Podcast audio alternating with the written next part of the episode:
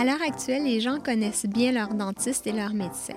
Mais le jour viendra où ils se vanteront d'entretenir de bons rapports avec leur maraîcher.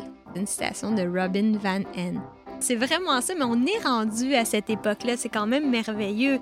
Waouh, on en a des légumes, des carottes puis des navots, des betteraves puis des poireaux. Ah oh oui, on en a des beaux choux, des patates puis des tomates, on en a des rouges et Bonjour et bienvenue tout le monde. Ici Ghislain Jutras et vous êtes à l'écoute de Nos Racines, le balado du réseau des fermiers et fermières de famille, une réalisation de l'Odyssée bio de Gigi.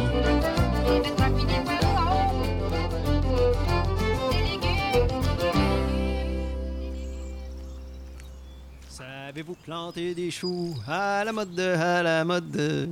Non, mais sans blague, là. Saviez-vous qu'en 2022, soit un peu plus de 25 ans après la création du réseau des fermiers et fermières de famille, qu'on appelle communément le RFF, ben on est rendu à presque 200 fermes membres et plus de 30 000 abonnements annuels aux paniers bio locaux et solidaires. À ma connaissance, ça en ferait le plus grand réseau de ce genre au monde. Un petit joyau de quoi être très très fier. Et comme le disait d'entrée de jeu Laure Varidel, qui est une des fondatrices de cette initiative, c'est quand même merveilleux. Bien, la série Balado à l'écoute de nos racines que je vous ai concoctée a justement pour but de retracer pour vous et célébrer avec vous l'histoire de cet organisme québécois qui a popularisé l'agriculture soutenue par la communauté, l'ASC, depuis le milieu des années 90. En fait, de la mise sur pied du RFF par Équiterre jusqu'à sa transition récente vers la CAP, la coopérative pour l'agriculture de proximité écologique, nous allons revivre ensemble les moments clés de son développement et souligner ses retombées dans notre société ainsi qu'à l'international. D'un épisode à l'autre, vous pourrez y entendre les témoignages d'une variété d'acteurs et d'actrices qui ont tissé ce réseau d'hier à aujourd'hui depuis la Montérégie jusqu'en Acadie, et ça en tant qu'agriculteurs et agricultrices, ouvrières et ouvriers, et même abonnés et employés. Vous apprendrez sous quelles influences la SF fait son apparition au Québec. Euh, Vous pourrez saisir en quoi cette formule est une solution concrète en termes de développement durable. Et vous découvrirez comment une grande diversité de fermiers et fermières de famille ont su s'adapter aux besoins de leurs abonnés, tout en demeurant fidèles aux trois principes de base, bio, local et solidaire. Cette aventure agriculturelle que j'ai la chance de vous offrir avec l'appui du RFF s'inscrit dans la mission que je me suis donnée avec l'Odyssée bio de Gigi de documenter les 50 ans de l'agriculture biologique au Québec, et ça en direct du terrain. Ce projet qui me tient à cœur prend sa source dans la grande admiration que j'ai pour cette communauté, au sein de laquelle j'ai pu évoluer en tant que maraîcher et enseignant au cours des deux dernières décennies. Je dédie donc ce balado à tous mes mentors, amis, anciens collègues et élèves du cégep de Victoriaville et de l'Université Laval.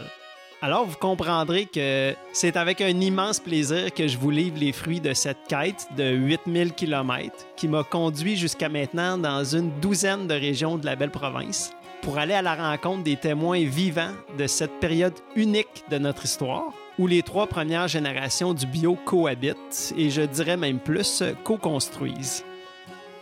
Pour nous accompagner tout au long de cette grande expédition dans l'espace et dans le temps, quoi de mieux qu'une musique liée autant au territoire rural qu'urbain, une musique festive et rassembleuse à l'image du RFF, et j'ai nommé la musique traditionnelle québécoise et acadienne.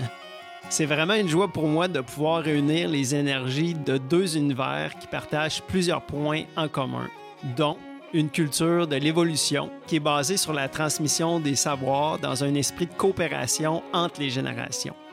J'en profite pour remercier chaleureusement tous les artistes de la communauté trad qui ont accepté de collaborer. Leurs noms apparaissent dans le texte qui accompagne chaque épisode. Enfin, je tiens à dire bravo et merci à toutes celles et ceux qui ont participé et qui participent toujours de près ou de loin à créer des réseaux solidaires entre la ville et la campagne, entre les citoyens qui mangent et ceux qui cultivent.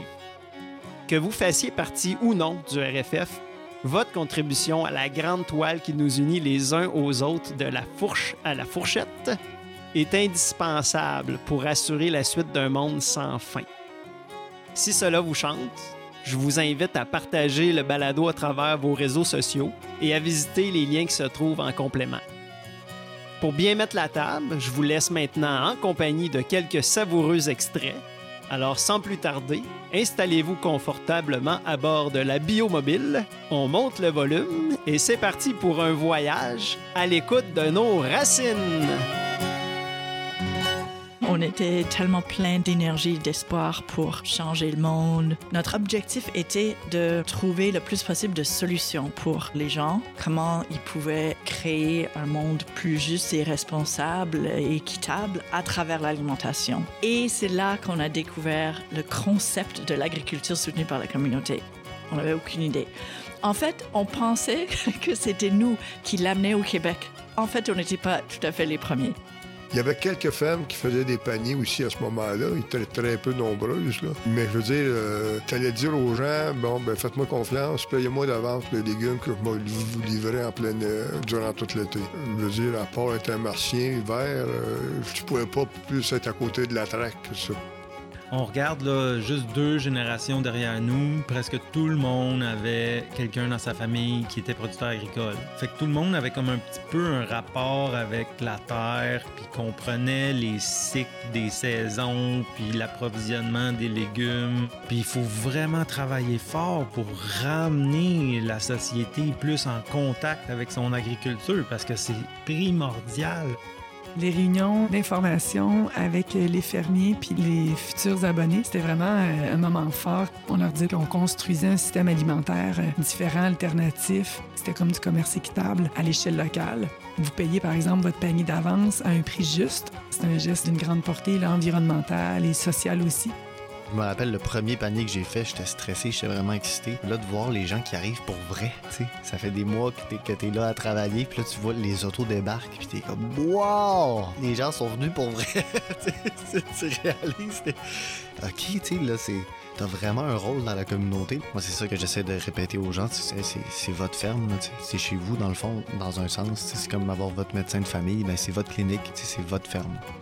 C'est intéressant parce que la culture des paniers bio se trouve vraiment partout, euh, au Canada, aux États-Unis, mais à cause que Hectare a fait la promotion de la souveraineté alimentaire à travers les paniers bio, c'est vraiment une partie de la culture au Québec. C'est clair que c'est quand même spécial et exceptionnel comment ça se passe pour les paniers. Et le réseautage et le support et tout ça, c'est vraiment quelque chose de spécial. Puis le fait de ne pas se sentir en compétition, ben ça fait qu'on peut partager euh, l'information puis nos secrets de production. Ça, je pense que c'est essentiel. C'est comme ça avec tous les autres fermiers comme plus établis. Ils, ne, ne, nous voient pas comme compétition. Ils sont vraiment heureux d'avoir un réseau qui s'agrandit. Je pense qu'il y a quelque chose de fondamental et de profond dans ces projets-là qui ajoute comme une espèce d'élément euh, inspirant dans notre système alimentaire. C'est quelque chose qui démontre le potentiel et la profondeur possible des relations entre les consommateurs devenus partenaires et les producteurs fermiers de famille.